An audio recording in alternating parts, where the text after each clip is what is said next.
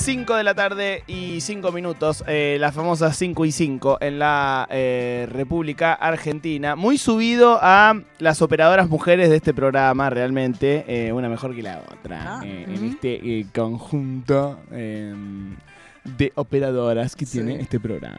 Sí. Ya está con nosotros nuestro querido amigo Mati Segretti, que vino a hablar de literatura y amistad, así que por supuesto lo vamos a aplaudir. Mati, vos no lo sabes, pero sos parte ya de un ciclo llamado Obsesiones Rotativas, aunque vos eh, no lo quieras. Bueno, ya Así- soy parte. sí, ya sos parte. Así que vamos a, incluirte eh, este contenido que hagas dentro de nuestro mes de la amistad. Muy bien. Bueno, porque aparte vengo de eso, vengo a hablar de eso un poquito. Va, vengo a hablar de eso. No sé si es el mes de la amistad. Vengo a traer algo. Igual eh, me pasó algo particular con respecto a mis amigos. Yo tengo un grupo de amigos del secundario. Fui a un colegio secundario que se llama Colegio Episcopal de Buenos Aires. Fui a tres colegios en el secundario. ¿Te echaban? En el primero no me echaron, le dijeron a mis hijos como, che, mirá, Te invitaron a irte. como, ¿sabes qué? Me parece que esta propuesta que tenemos nosotros no está tan buena para, bueno. Así que a fin de año No. me fui a otro, me fui al Colegio Episcopal de Buenos Aires, me vuelvo a ir de ese colegio, me voy al Nicolás Avellaneda y me voy del Nicolás Avellaneda porque hubo un problema con mis amigos del barrio. Yo en ese momento me juntaba con los pies de la hinchada de Atlanta. Ah. Otro, otro Mati, el Mati, el Mati delincuente. Mati, Mati, Mati Barra Brava, me encanta. Mati Barra Brava. De hecho, ¿vieron que hay un documental de los Barra Bravas que español? que Sí, lo vi. Sí, lo vi. En un momento. El de Excursio, que van a la cancha de Excursio. Y también Sí. a Atlanta. Sí. es verdad. ¿Estás? ¿Los conoces? No, no me quemé, ¿viste? Como, sí, ¿Estás vos? obvio. Sí, claro. Se ve tu Aparece- cara. Aparece, primero aparece mi hermano, mi hermano mellizo, repulenta como agitando algo, no me acuerdo qué. Y atrás vengo yo, como era medio rolinga. No, necesito No. verlo. No lo veamos. Lo voy a Sí, volver a sí, ver sí, para sí, ver sí, sí, vamos sí, a sí. ver. Lo vamos a ver Obvio. apenas te vayas. Sí. Bueno. Eh, así que, no, y me pasó algo, tengo ese grupo de amigos, somos 10 10 amigos varones, porque era una escuela de varones, que tienen grandes problemas, ¿no? Como la secundaria para mí tuvo algunos conflictos, en principio por la imposibilidad del intercambio con mujeres en la vida cotidiana, Mm. ¿no? Como, pero eso lo podemos dejar para otro momento. No, pero, es todo un tema, realmente. Yo tengo amigos que han ido a colegios de varones y es un desconocimiento absoluto. Es como realmente eh, no tienen idea Claro. de cómo son las Idea. mujeres. No hay Y idea. sí. Si no ¿Por qué tuvieron hermanas, eso? tipo, no, saben lo que es la menstruación directamente. Claro, Doble es turno. Doble turno. Es no, no, loco. aparte, No, por eso no. digo, algo del ejercicio de estar, de permanecer, de habituar con otros, ¿viste? El espacio. Mm. Pero tenían el colegio típico colegio de mujeres amigo. Sí, pero no, no nos daban cabida. Ahí va. Claro. no Y no es lo mismo, además, Y tener mismo. amigas mujeres que veas un rato el fin de semana que compartir día a día con una amiga. Pero to- claro, pero era, eso. Era cuando apareció. Pero es que en mi colegio había, había eh, el secundario técnico, eran en su mayoría varones y había que hacer una socialización ahí importante con ellos. Pero Porque seguro, pasaba primaria, mucho esto, socialización ¿eh? primaria, ¿viste? Sí, ya sí, tenés sí. 16 años y viste como, ¿cuándo vamos a coger? ¿Viste? Te falta un montón, amigo. Tremendo, claro. Bueno, Tenés paciencia. pero de, de ese grupo quedamos 10 amigos. Hay cuatro que están dando vueltas por diferentes lugares. Uno vive en Londres, otro se fue a recorrer Europa con su pareja. Y hay dos que uno vive en Entre Ríos, se dedica, está está armando como una granja comunitaria. Y otro en el Bolsón, que es un leñador que está ahí. Y vinieron dos, los dos que viven acá en Argentina, vinieron para el Día del Amigo, ahora y para el cumpleaños de otro. Así que un poco me está haciendo pensar y reflexionar un poco sobre la, la amistad. Pero esto no se, va, no, no se va a tratar sobre una columna sobre mis reflexiones, sino sobre algunas reflexiones relacionadas con la literatura y la amistad. Bien. Bien. Para eso traje eh, tres tipos de amistad distintas, que no son necesariamente heteronormadas, ¿viste? Como, Hmm. pero vamos a ver por dónde empezamos. Traje una ficción y traje dos amistades en el plano de la vida real, que son dos eh, exponentes de la literatura como muy conocidos. La primera es la de el gaucho Martín Fierro y eh, Cruz, y Tadeo Cruz. Eh, creo que es- Martín Fierro es el libro, vieron que está como en esos, esas grandes etiquetas alrededor de la literatura y parece que el Martín Fierro sería como el emblema nacional. Pero en principio el gaucho hizo una gran campaña, José Hernández. El gaucho fue uno de los adversarios o de los enemigos políticos. Como en algún momento fueron los indios, como en algún momento fueron los inmigrantes italianos, Sí. como ahora, no sé, digo, podemos sacarle carta y pues, digo, son los, los RAM, los, los mapuches en el sur. Digo, los adversarios, por lo general, provienen de los sectores populares y son narrativas desde el poder. ¿no? Entonces José Hernández lo que hace es construir una ficción que da cuenta de un, de un sujeto al que hay que revalorizar frente a las oleadas inmigratorias. ¿viste? Estaba como, José Hernández Sarmiento estaba todo mal. ¿Viste? Como Sarmiento diciendo, che, los polacos nos van a cosechar y van a hacer crecer, no sé, eh, cu- cualquier tipo de, de- de agricultura que nosotros querramos poner. Y los gauchos, ¿viste lo que hacen? ¿no? Hay una vaca, te la carnean. Civilización o barbarie. Exacto. Bueno, esta historia es la historia de Martín Fierro y Cruz. Martín Fierro se cuenta, ¿no? Hay como un- una ida y una vuelta, hay dos libros de José Hernández. Hay varias versiones como en la actualidad, que la fue, o reversiones de la actualidad. Está el libro de Gabriel Cabezón Cámara, que es- son las aventuras de la China Iron. Sí, tremendo. Tremendo. Lo la leí el otro historia día, increíble. ¿Viste? Sí, me, o sea, no puedo creerlo. súper recomendable porque aparte la historia de la China Iron que la China Fierro, ¿no? Como, Mm. che, este me dejó, ¿no? Me dejó con los pibes, Sí, como de sí, la sí. mano. Y empieza como un camino eh, en términos de su propia búsqueda, se enamora de una inglesa y lo encuentra después a Fierro en una toldería, ¿viste? Como de- todo emplumado y cuidando a los pibes. Bueno, pero la historia de Martín Fierro es una historia más convencional. La historia de Martín Fierro es un gaucho que deserta del ejército y lo viene persiguiendo y él también se la va mandando, ¿no? Entonces eh, lo encuentra en un pueblo, lo, lo persigue la partida de soldados y se va, va a otro lugar y va reflexionando y conoce al viejo Vizcache, etc. Y en un momento, la partida de soldados lo arrincona ahí en un, en un terreno y él dice, bueno, ya fue, ¿viste? Saca el cuchillo y dice, son cinco contra uno, listo, es mi muerte. Y uno de los soldados que estaba ahí dice, me parece muy injusto esto que está pasando. Y dice, voy a apoyar a este muchacho porque yo también me reconozco como esa figura. Porque también los soldados venían de los sectores populares y habían sido ex gauchos, gauchos Obvio. civilizados. Pasa un poco con la policía hoy, ¿no? Estaba pensando eso, sí. Totalmente. Eh, ya no sos igual, Mm. digo, ¿no? Es alguien que era de los pibes y, y ahora es un cana, es un traidor de clase, como dice Nati. Totalmente. Miren lo que dice eh, el, el Martín Fierro. Y dijo así, digo, Martín eh, Hernández, eh, José Hernández hablando de Martín Fierro. Que viste que Martín Fierro parece que, existió. En realidad es un, es un personaje de ficción. Dice, Cruz no consiente que se cometa el delito de matar ansí un valiente. Y ahí nomás se me aparió, de entrándole a la partida. Yo les hice otra embestida, pues, entre dos era robo. Y el Cruz era como lobo que defiende su guarida. Entonces ahí viene Cruz y dice, bueno, listo, ahora somos dos contra cuatro. Y medio como que los tajean, ¿viste? Entonces los soldados se escapan y vuelve nuevamente una embestida de la partida de soldados a perseguirlo a las tolderías y finalmente se van hacia eh, la frontera y es ahí donde termina el primer libro.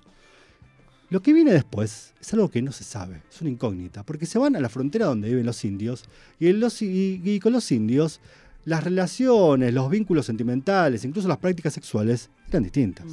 ¿No? Digo, como, no sé si estaba eh, hablado en términos chenos. Nuestro programa de sexo es este, ¿no? Como si quieren coger uno con otro puede ser, si quieren meter a la cautiva o a la china tienen que pedirle. Pero había algo como unos códigos que habilitaban ciertas prácticas que no eran las convencionales de los wincas, de los, del pueblo blanco. Y hay una reversión que es muy interesante, que es la que hace Martín Cohen. La leí. ¿La leíste? Espectacular. Es espectacular. Es Martín- cortita, la pueden. Cortita. eh, creo que está publicada en internet por página 12. Sí. Eh, es fantástica. Realmente muy, muy buena. ¿Qué, qué hace eh, Martín Cohen? ¿Cuál es el movimiento que da? Dice, bueno, estos dos se fueron a la toldería, después volvió Fierro solo. ¿Qué onda esto? Claro. Hay una frase que, que me interesa contarle que, que dice lo siguiente. El amor es una amistad que se ha prendido fuego. No, no sé de quién es, pero le encontré el otro día como buscando ahí a Martín Cohen. Y lo que narra Martín Cohen básicamente es que esta amistad se termina como de- desenvolviendo en el marco de una nueva práctica que incluye la amistad, pero que también puede incluir a las prácticas eh, amorosas y sexuales. Básicamente cogen. Totalmente. Dice, le voy a leer un fragmentito. Los dos al tiempo y juntitos, como hechos de un mismo palo. Fierro se derrama, o sea, como súper explícito, ¿eh? Sí, sí, sí. Fierro se derrama en cruz y cruz en la llanura pampeana. Mm. Las simientes casi en hervor van donde mejor les toca, a lo más hondo del culo o al polvo que es destino del hombre. Es muy bueno ese texto porque ellos eh, llegan cansados a, a la toldería y los van atendiendo y está demasiado bien contado como el momento en el que ellos dos se empiezan a sentir esa tensión homoerótica y a, acercarse, no sé, como que... Yo recuerdo, lo leí hace un montón de años y como que recuerdo de no haber, no haber leído eso antes en ningún lado, ¿entendés? Como esa esa precisión para lo erótico, no sé qué, Sí, en un sí. contexto tan poco imaginado, porque yo me acuerdo que no, no, no empecé a leerlo ya sabiendo lo que era, como que me sorprendió y fue como, ah, esto es tremendo, boludo, sí, está muy bueno. No, está re. Digo, me parece que es como. Eso es lo que pasa con la literatura, o con las buenas es- escrituras. ¿Viste? Como que decís, che, para, acá hay algo que, que- que puede cambiar. ¿No? Cuando te da todo cerrado, a mí hay algo que siempre digo, me, me quedo pensando en términos de ¿por qué tan cerrado? ¿Por qué no me permite a mí como lector pensar que hay posibilidad de otros universos? Mm. Entonces, cuando una- un texto está tan bien escrito, puede agarrar al otro y decir, che, lo voy a transformar. Como pasó con la China Iron, como Sí. pasa con Coban. Bueno, súper recomendado, creo que se llama El Amor. Sí, puede Eh, ser. y está ahí en, creo que lo sacó en, en verano, ¿viste? Como esos eh, contratapa de página 12. Bueno, a buscarlo, está buenísimo, digo, como súper recomendable. Y es una historia ficcional de amistad que se prende fuego, básicamente, y terminan ahí culeando en la pampa y desparramando sus semillas. Si ponen El Amor Martín Coan, página 12, es el primer link que sale eh, del 2011. Está ahí, es cortito. Serán unas cuantas páginas de Word, pero no mucho más. Bien, vamos a la segunda, segunda relación de amistad. Bien. Dos malvados. ¿Se pueden imaginar quién pueden ser? Dos, dos malvados de verdad. ¿Argentinos? Argentinos. Los malos, Mm. malos. Perso- de De personajes. la aristocracia literaria. Ah, Uno puede ser, digo, uno se- enseguida cuando decimos aristocracia literaria, la gran biblioteca, lo primero que aparece es Borges. Borges. Sí, sí. Y el amigo era Bioy. Bioy. Casares. Dos hijos de puta. Sí. Están los diarios todos subidos, el diario de, no sé cómo se llama, eh, diarios con Borges, Sí, algo se así. llama Borges en Se realidad. llama Borges Ah, sí. y está todo subido en una página que puedes, o sea, no puedes acceder al diario, pero puedes tipear cualquier palabra y te lleva a una página del diario. No, es Es un linkazo ese, Wow. porque ese Sí. libro está recontraditado y cuando lo vuelvan a publicar va a salir, no sé, 70 lucas. Sí. ¿no? 80. Sí. sí, sí, no, no van a liquidar a todos. Pero, digo, lo interesante de estos dos es que, si bien se parecían bastante, de alguna manera tienen algo de lo distinto. Primero que Bioy Casares viene de una familia súper aristocrática. Hay como estudios, eh, ¿cómo se llama cuando buscan la herencia? Eh, genealógicos. genealógicos que dicen que había eh, Pedro de Irala, uno de los conquistadores, de los, pre- de los primeros que llegaban acá a- a- al virreinato del Río de la Plata, es tátara, tátara, tátara, abuelo de Bioy Casares. Mirá. Casares tiene, tiene un pueblo, ¿no? Los, eh, Cas- no sé si se llama Casares o, o algo así, o Vicente Casares. Carlos Casares, ¿no? Carlos Ah, Casares. Carlos ¿Tiene que ver con es eso? No, Sí, no es, sabía. el, es el nombre del padre, Ah, que también fue el dueño de la Martona, o sea, los frigoríficos, perdón, los- la empresa láctea antes de la Serenísima. O sea, Bioy Casares, toda la torta, ¿no? Mm.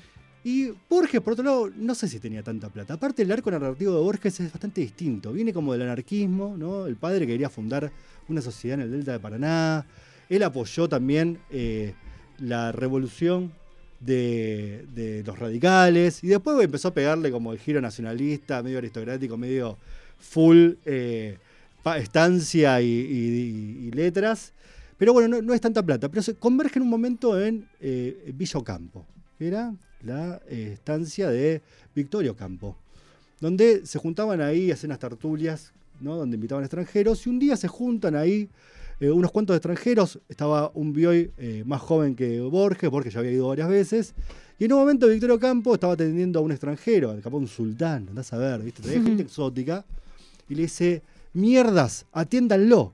Entonces, los dos se miran diciendo, che, ¿qué onda esta que nos está mandando nosotros? Y ahí comienza una amistad y dice, che, esta vieja está todo bien, pero pumba, y se van y construye una amistad donde se expresa la mayor maldad de la literatura argentina. Los chabones, imagínate, estamos Mati y yo, y le invitamos a Marcos a comer, y le decimos, vení Marcos, vení a comer, por favor, y hablamos con Marcos, contanos qué estás escribiendo.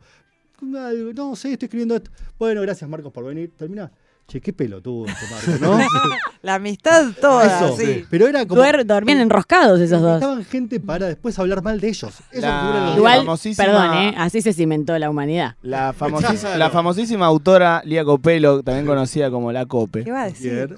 Ay, ya sé lo que vas a tiene decir. un dibujo fantástico de sus inicios, Inspirado en, en nuestra amistad. que son dos personajes eh, que se dicen, uno le dice al otro, ¿te acordás cómo nos hicimos amigos? Y el otro le contesta, nos cayeron mal las mismas personas. Bien. ¿cierto? Y es como un gran puntapié de la amistad cuando vos en un grupo de gente, como puede ser la casa del Osocampo, encontrás un cómplice con quien eh, descansar sobre lo mal que te cae alguien de ese grupo, ¿no? Total. Pero seguro. No, por eso digo, se deben haber visto, deben haber brillado esos ojitos y dijeron, Sí. juntémonos, va- vamos a casa, vamos a casa a invitarlo Y a... a ver, Mm. no hay práctica más común que juntarte a chusmear con Claro. tus amigos y a cuerear. y. Estás qué cayendo linda mal, palabra. serás criticado. Lo que hacían esto era, tenían como un procedimiento, había un método. Che, vamos a invitarla a esta hija de puta y vamos a decirle que es buenísimo todo lo que hace para, para que se vaya y después decirle... Eso pues, ya es psicópatas. sádico. Eso es Claro, sádico, eso eran es sádico. Dos psicópatas, dos de puta. Hay algunas frases, Gente con Borges, plata, ¿no? De gente con plata, aparte invitarlos a comer. Claro. A la sete donde estaban ellos. Qué lindo estar aburrido y tener plata, porque de golpe Ah. haces cualquier cosa. Y cada tanto irse a escribir un poco. Bueno, la vida, igual las vidas de Bioy y de, de Borges son distintas. Bioy, un mujeriego, se casó con Silvino Campo, pero al mismo tiempo la cagaba por todos lados.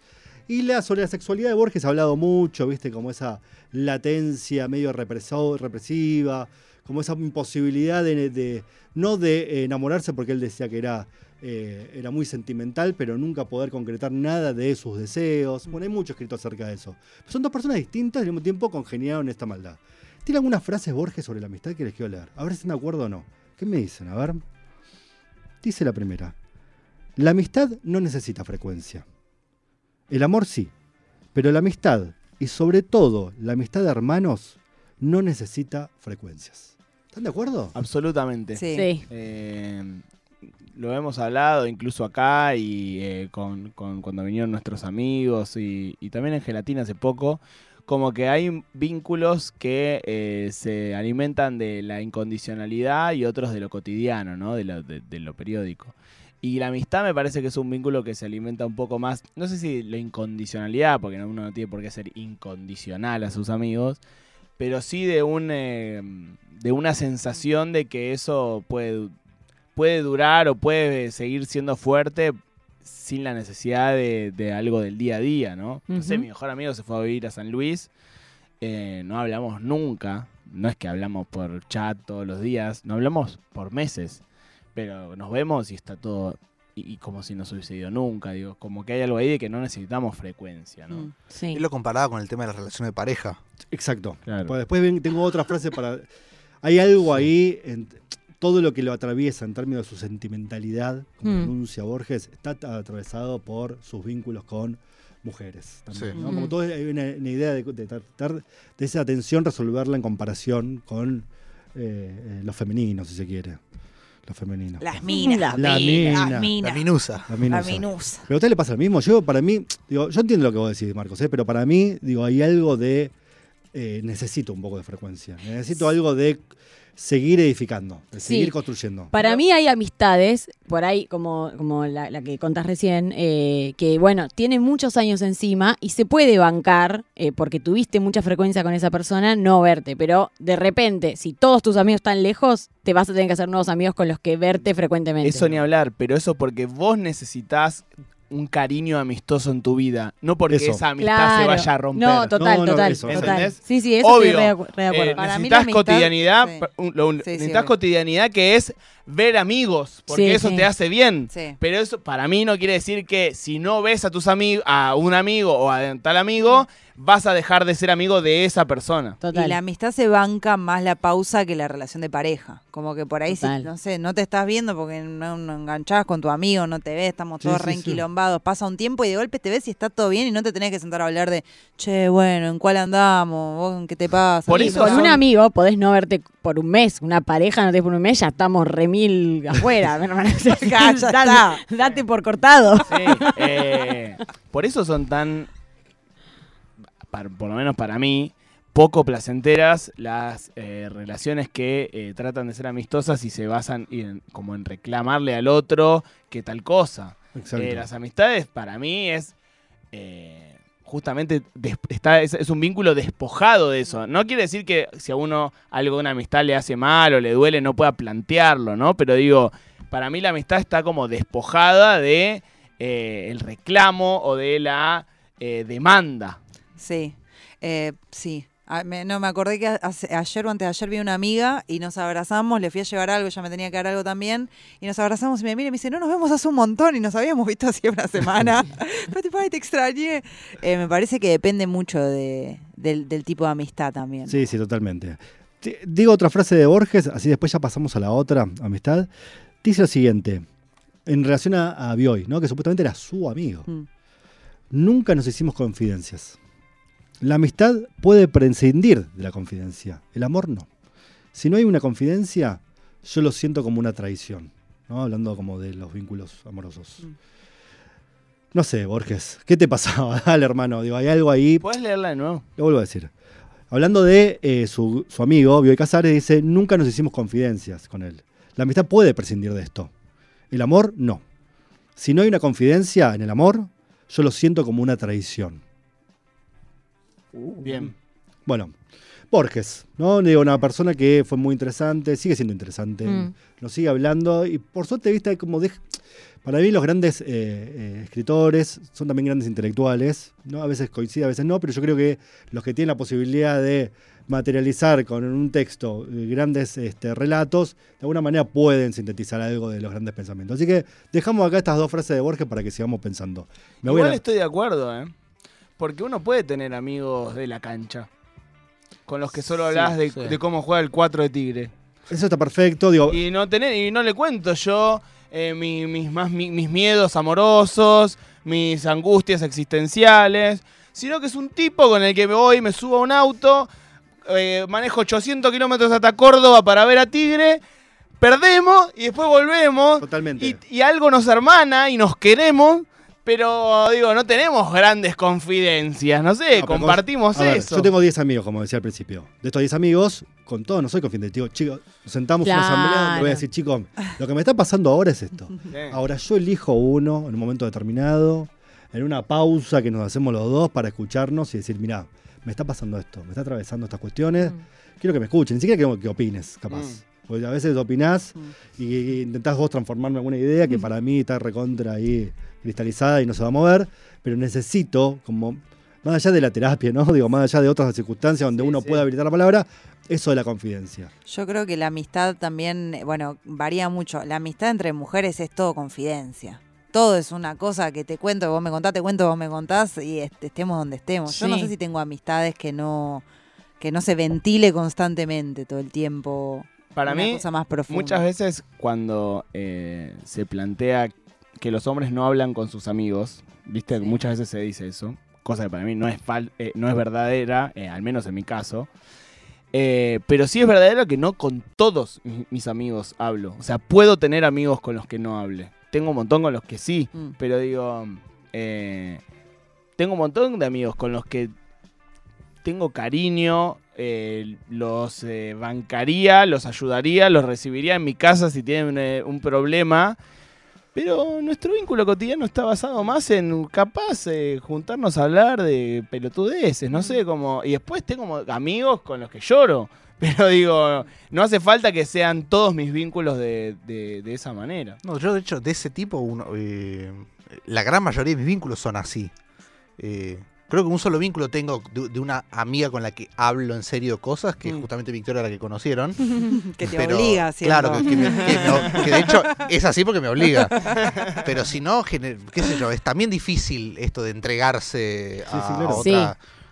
Es, es un síntoma de vulnerabilidad también. Sí, sí, entregarse. No, de hecho, yo elijo, con, digo, además de con qué amigos hablar, elijo no hablar con algunos amigos. Eh, Mm. total- Ah, para mí eso sí. es algo re eh, copado que me dio el tiempo, como saber a quién, como también eh, confiar en esa gente que te puede decir, che, por ahí acá está siendo mala, Mm. que te banque con tus boludeces, como que a pesar de ser tonta me querés, eso me parece muy importante. Eh, y es verdad que no con todo el mundo puedes hablar. Totalmente. Eh, dicen aquí em, la frase de Atahualpa sobre la amistad es bárbara. Estoy Creo buscando, se pero- refiere a la frase de Atahualpa que dice que un amigo es uno mismo con otra piel. Bien, Ah, sí, qué totalmente. Traje algunas frases. Bien, Después las, después las, sí que las leo al final, pero dale, eh, vamos a ir con la tercera. dale. Sí. Así, eh, que es una relación entre dos escritoras, dos poetas, Olga Orozco y Alejandra Pizarnik. Olga Orozco fue una de las. Hoy se lee un montón. digo, volvieron como. eh, el boom latinoamericano de los 60, 50, 70 volvió como a ponerse en escena. Ida Vilariño, eh, Susana Tenon, eh, Olga Orozco. Y fue la primera de Hispanoamérica que apareció como el boom, amiga de Cortázar, ¿no? Como Vargas Llosa, vamos a París. Y después Alejandra Pizarnik, un poco más joven, que también integró esa parte, siendo como mucho más piba. Hubo como una especie al principio de una relación medio erótica y medio de, de maternar, ¿no? Porque se conocen en una librería, en realidad va Alejandra, estaba Olga ahí, que ya era una persona cerca de Puan, bastante conocida, y le dice, va Alejandra, va por atrás y le dice, discúlpame, vos sos, y se da vuelta a Orozco, le dice, vos sos. Y las dos, Ay. así, claro. Ay, ay. Ay, eran el. Spider-Man. Claro. Y empieza como una especie de, de relación muy linda donde compartían ambas sus textos, de mucha cotidianeidad, viajan las dos a Francia, viven también ahí eh, eh, sus amistades y las empiezan a compartir también. Y después Alejandra lo que sucede es que empieza a tener eh, una serie de episodios vinculados a su salud mental que entra como en un derrotero hasta que finalmente a los 36 años se suicida. Alejandra lo que había, lo que se había encarnado alrededor de Alejandra era esta figura de eh, la niña terrible, ¿no? Donde ya lo hablamos, creo que. la- Sí, sí. Sí. Y, a- y ahí Alejandra era como medio, bueno, medio que era la única que él la retraía un poquito, le decía, che, pará, cuidémonos, cuídate vos también un poco, ¿viste? Como. Había cosas que pasaban entre ellas que son muy interesantes y que se recuperan en algunas memorias de eh, Olga. Se las voy a leer. Miren lo que decía Alejandra sobre Olga. Olga es el ser más maravilloso que conocí. Quisiera quererla siempre, pero serenamente, sin obsesiones. Sobre todo ayudarla a que se reconstruya y que no se hunda. A mí si me lo dice eso un amigo, yo me, o sea, me, me- me caigo de culo. O sea, por lo general, digo, con los amigos, como está tan habituado, me parece como a la, a la palabra, a esos confidentes, que este tipo de profundidad a veces como no, no circula tanto, ¿no? Como es tan cotidiano, digo, se armó a través de anécdotas que van sedimentando una amistad, Sí. a veces esas palabras no, no aparecen, ¿viste? Y si a mí un amigo un día me para y me dice, che, mirá, esto yo te quiero simplemente, no te quiero cambiar, no sé, digo, pasa más en como, por, por lo menos me pasa más en mi pareja, ¿no? Y no tanto en la amistad. ¿La lees de nuevo? Olga es el ser más maravilloso que conocí. Quisiera quererla siempre, pero serenamente, sin obsesiones. Sobre todo ayudarla a que se reconstruya y que no se hunda. Pero miren lo que decía Olga sobre Alejandra recuperando como las memorias con ella. Que me parece algo re tierno. Alejandra era muy especial, ¿no? Después de que falleció. En una reunión trataba de ser el centro, brillante, conversadora, alegre, pero cuando se quedaba con las personas con las que tenía mucha confianza, se desmoronaba. Era sumamente angustiada, agónica, casi por naturaleza. Miren esto. A mí me pedía certificados. Cuando se sentía muy mal, me llamaba por teléfono a cualquier hora. Entonces, yo, les- yo le daba certificados que decían, por ejemplo, yo, gran civila del reino, certifico que a Alejandra Pizarnik no se le cruzará ninguna mala sombra. Ningún pájaro negro se posará sobre su hombro. A su paso se abrirán todos los caminos luminosos, etc. Le duraban unos días bueno. y después me decía, bueno, ya se me gastó, haceme otro. Ay, no, me encanta. Qué lindo. Increíble, increíble como esa amistad, ¿no? Como recuperar eso. Había algo ahí que pendía de un hilo y que Olga, a través del uso de la palabra, ¿no? Como de la escritura, le daba como la posibilidad de continuar unos días. Mm. Hermoso. Y traje un, un poema de Olga Orozco para cerrar, Dale. que dedicado a Pizarnik. Yo no sé de la infancia, más que un miedo luminoso y una mano que me arrastra a mi otra orilla. Mi infancia y su perfume a pájaro acariciado. Y uno de, ahora vamos a hacer, a Orozco. Aquí están tus recuerdos. Este leve polvillo de violetas, cayendo inútilmente sobre las olvidadas fechas. Tu nombre, el persistente nombre que abandonó tu mano entre las piedras el árbol familiar, su rumor siempre verde contra el vidrio, mi infancia tan cercana, en el mismo jardín donde la hierba canta todavía, y donde tantas veces tu cabeza reposaba de pronto junto a mí, entre los matorrales de la sombra. Mati Segretti hablando sobre literatura y amistad aquí en Ayúdame Loco. Eh, hermoso, gente diciendo que pares porque va a llorar. Estoy preparadísima para hacerle certificados a mis amigas. Same. Es hermoso. Me parece una linda idea. La verdad que sí. Gracias, Mati, por, Por venir favor, a conversar con nosotros.